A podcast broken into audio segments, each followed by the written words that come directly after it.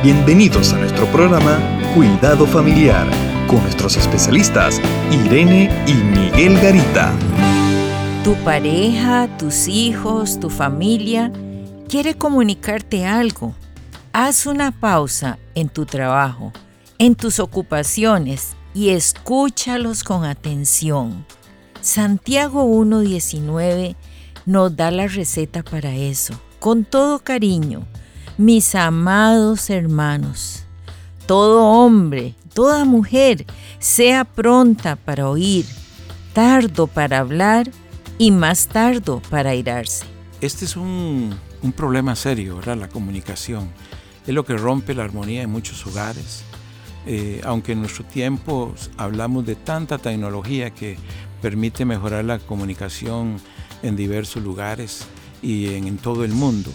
Y podemos llegar en un momento dado a todo lugar con nuestra palabra.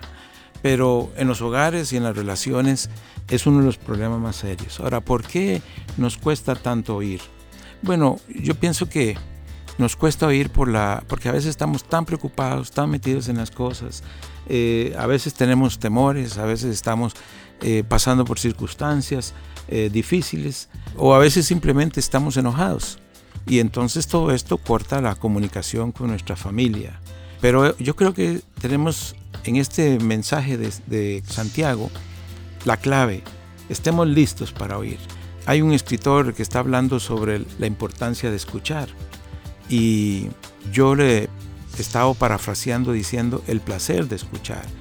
¿Cómo cuesta escuchar? Y tenemos que aprender que escuchar debe ser algo agradable escuchar. A veces vamos a oír lo que no queremos. Sin embargo, tenemos que estructurar un hábito de, de escuchar bien, de poder oír a la otra persona. El mundo está tan acelerado que a veces no nos permite oír lo que los demás están queriendo decir, sobre todo nuestra familia. Y pienso que también está tan aturdido que ni siquiera él mismo se escucha, porque tenemos que aprender a escucharnos.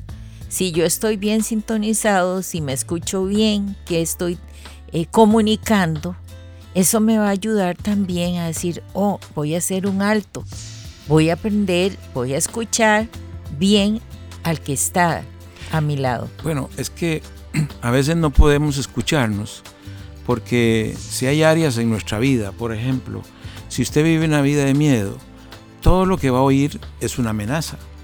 Si usted vive una vida de enojo, todo lo que va a oír posiblemente será un insulto.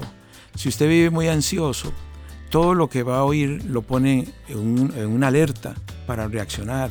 Entonces vamos, hay elementos internos y psicológicos que impiden a veces escuchar, escuchar a los demás, porque nosotros también, como estás diciendo, no nos escuchamos.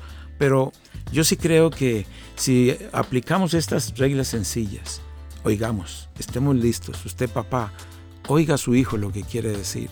Un niño me decía cuando yo hablaba con él, eh, tu papá te hablas, habla con usted. Dice, sí, él me dice que, que él habla conmigo, pero en realidad yo solo me siento a oírlo porque él no me permite hablar.